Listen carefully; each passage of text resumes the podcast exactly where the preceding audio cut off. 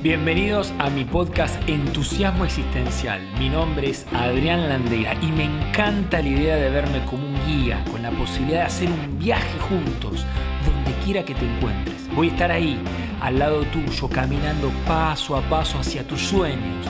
El destino lo decidís vos. Yo llevo las herramientas, las técnicas y sobre todo el entusiasmo por si se presenta alguna dificultad. Vamos, que el viaje está a punto de comenzar. La esencia 7.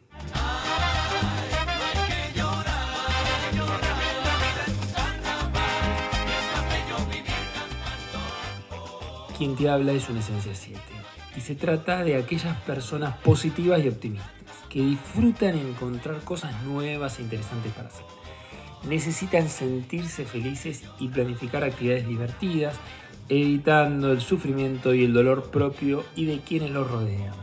Esta virtud de optimismo y de esperanza que tienen es una cualidad básica que hace que les resulte fácil disfrutar la vida y hacer que los demás también disfruten su compañía. Tienen una mente activa que se mueve con rapidez entre diferentes ideas al mismo tiempo. Les gustan mucho los desafíos y las novedades y evitan la tan temida rutina. Piensan que dejando que las situaciones fluyan, el tiempo soluciona todos los problemas. Les encanta todo, son curiosos por naturaleza y por eso les cuesta centrarse y al no tener tiempo para profundizar, suelen dar la imagen como de personas superficiales. Son personas que refrescan la vida de los demás, aman la libertad entrañablemente, porque les da la oportunidad de hacer de todo, pero el límite está en que no se van a permitir que algo los haga sufrir. ¿Cuánto sentido me hace todo esto? se identifican con la ilusión, piensan eh, más lo del pasado ¿sí? Mm, y, el, y, el, futuro, ¿no? en lugar de situarse en la realidad. O sea, están con una mente que va y que viene, en pasado, futuro, pasado, futuro, y se pierden un poco del presente. Aspiran a disfrutar mejor. Se sienten bien cuando son optimistas, alegres, simpáticos, divertidos. La imagen propia es que soy feliz, soy una persona simpática. El vicio es la pasión. El vicio es la gula, nada me satisface, como que nunca es suficiente. Y siempre estoy dispuesto a querer más de lo bueno, ¿sí? a experimentar nuevas sensaciones. Escapo a los problemas y los conflictos. La característica positiva es que es ser entusiasta y activo. Y la característica negativa es ser disperso e inmoderado. La riqueza y la misión es vivir la alegría como una actitud de vida. Y ellos deben aprender, ¿sí? esta misión, a reconocer que sufro y que la vida a veces duele. ¿sí? Evito el dolor. Sí, ¿quién te habla? A mí me jode el dolor. Toda situación he aprendido a transitarla, pero el dolor es muy cierto lo que dice acá y lo que estoy trayendo.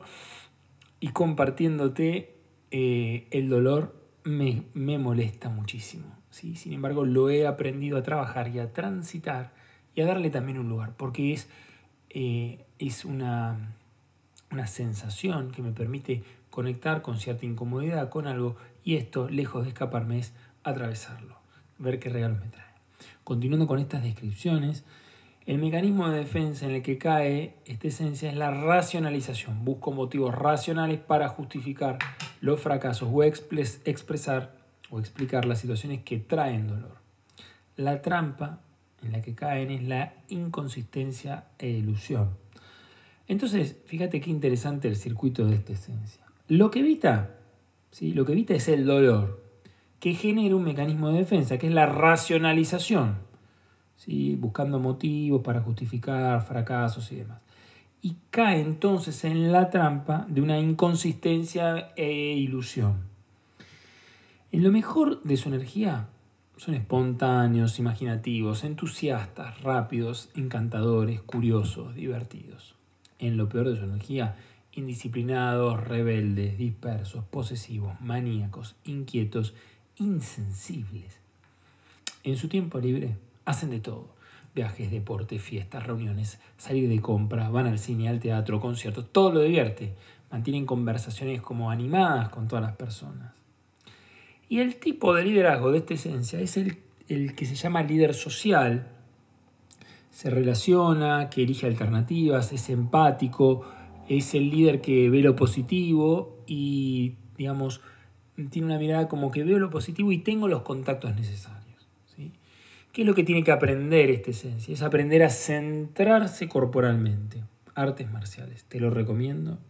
Si no has hecho y sos una esencia 7, artes marciales, estimo que si te, va, si te pasa como a mí, es como la clave, es como volver a mi eje y estar fresco de mente, muy ágil y muy rápido. Y deben aprender a hacer de la meditación un hábito, ejercicios de respiración llevados a la vida diaria. También es importante parar, hacer foco y distinguir lo verdaderamente importante. Escuchar mis necesidades, cuerpo, emoción y espíritu. Espiritualidad no tiene nada que ver con religión y en comenzar a realizar mis propias prácticas, ¿sí? para estar en la intimidad conmigo mismo. ¿sí?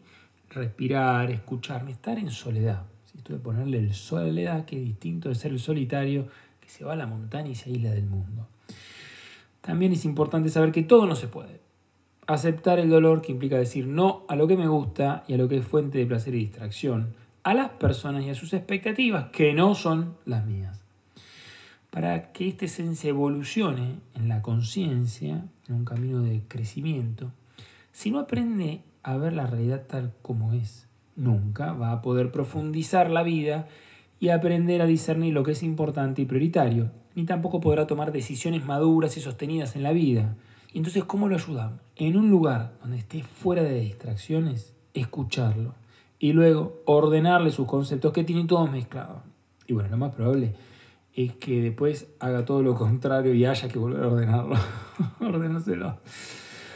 Bueno, el miedo constitutivo de esta esencia, es decir, el miedo que lo, haga, que lo acompaña desde, digamos, desde la concepción hasta el fin de sus días, hasta la muerte, es el miedo a la realidad. Hay que trabajar y tomar mucha conciencia sobre lo que representa, sobre lo que es seguridad para esta esencia. ¿Y qué es lo que, lo, que, lo que representa para ellos la seguridad? O qué es, mejor dicho, lo que lo hace sentir seguro en su vida. Se sienten seguros cuando evaden la realidad. Se distraen y dispersan en torno a cosas que les genera placer. Y el dilema de esta esencia, que recordemos que el dilema tiene su lado como negativo y un lado positivo, el lado negativo es que viven para el afuera, vivir para la exterioridad. El afuera es como que está abierto en abanico, es hacer de todo, no descartar ninguna alternativa y estar pendiente de divertirse, pasarlo lo mejor posible. Por eso tienden a la dispersión. El lado positivo, en cambio, del dilema es desde la profundidad, salir a la exterioridad, ir adentro, nutrirme internamente, centrarme y de la profundidad salir a la acción. Bueno, y hasta acá, ¿qué aprendes de la esencia 7? Que es el animador que nos conecta con la alegría.